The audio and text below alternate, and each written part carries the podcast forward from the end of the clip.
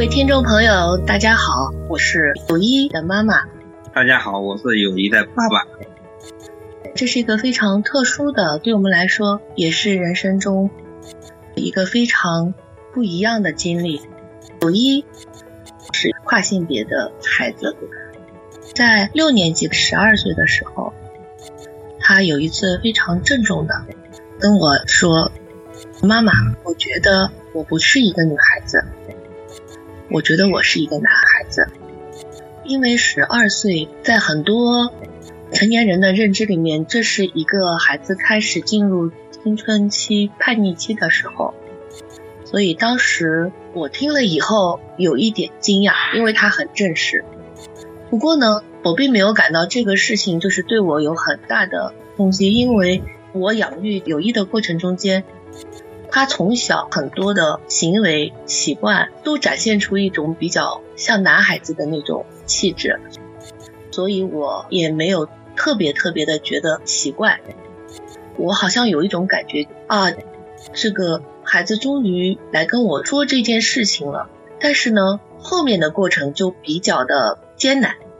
原因是因为可能我可以内心里面。能接受孩子目前的这个状况，但是随着他的发育和成长，嗯，我比较受到的挑战就是老师后来来找我们聊天，他认为养育的过程中可能有一点问题，他觉得我需要做的是帮助孩子在心理方面回归到正确的一个性别认识上，然后希望他可以更女性化一点。同时呢，因为他在整个班级群体里面，当有一些学生比较困惑，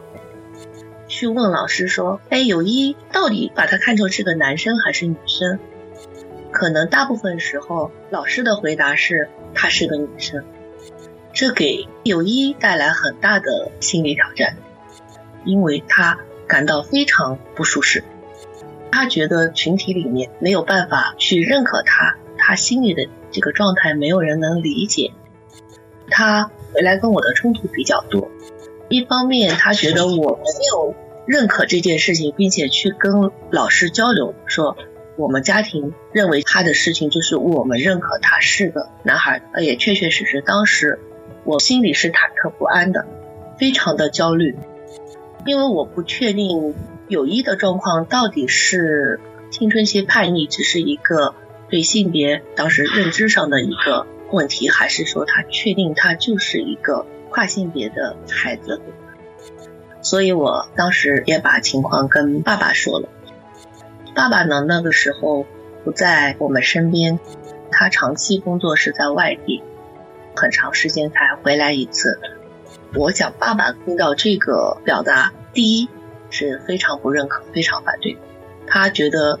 孩子的状况。肯定不是跨性别，这只是孩子一个青春期的表现。当我表达说我觉得我们要更多的去认识的时候，爸爸觉得我想的太多，所以来自家庭的压力对我来说也非常大。我感受到外界的声音，很多时候他在质疑我的养育方式出了问题，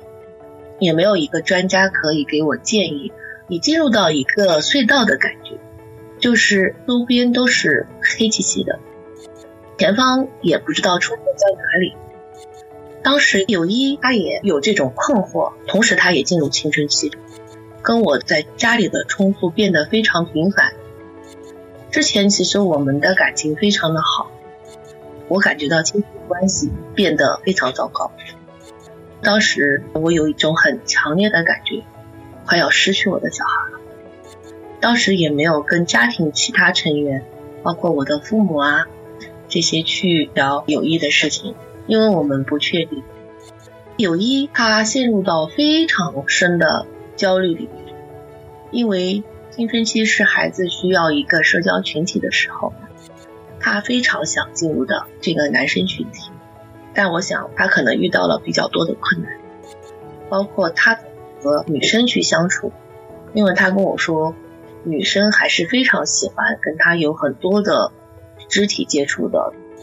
他们把他看作就是一个这个群体中的人，你捏他的脸呀，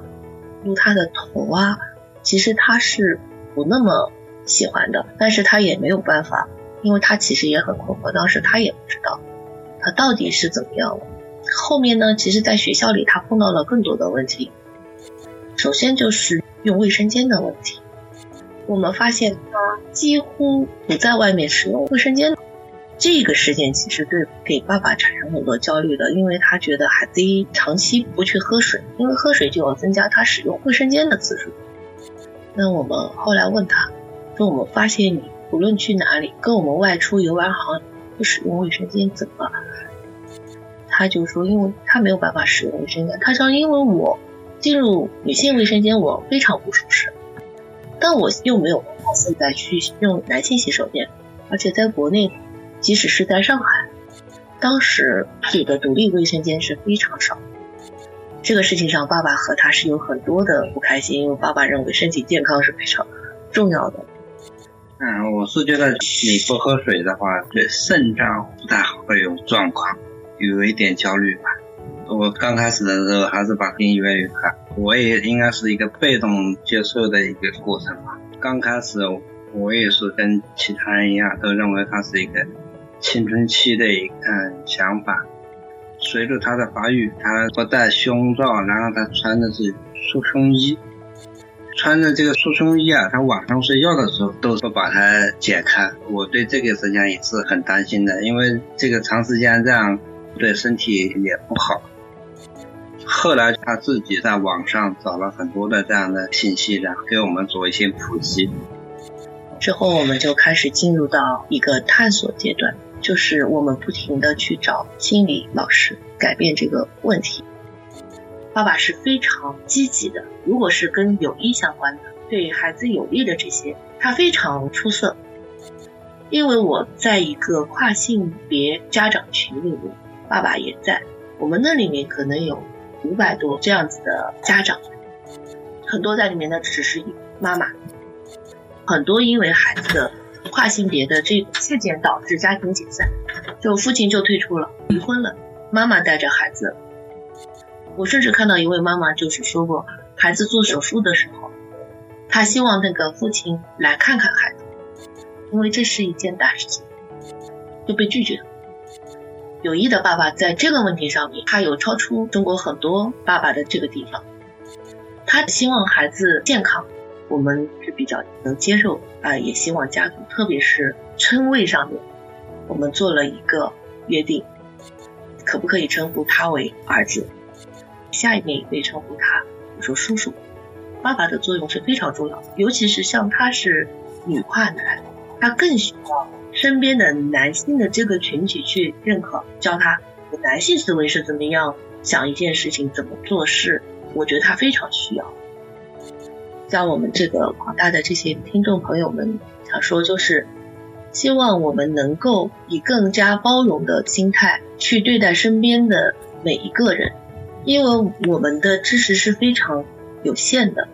我们不要把我们所不理解的东西定义为错误的，我们要更多的去提升自己，去了解、接纳更多的社会上这个多元化的东西。对不熟悉的这件事情，一个要自己要去学习，另外一个要把自己的想法要要表达出来，说出来。谢谢，谢谢。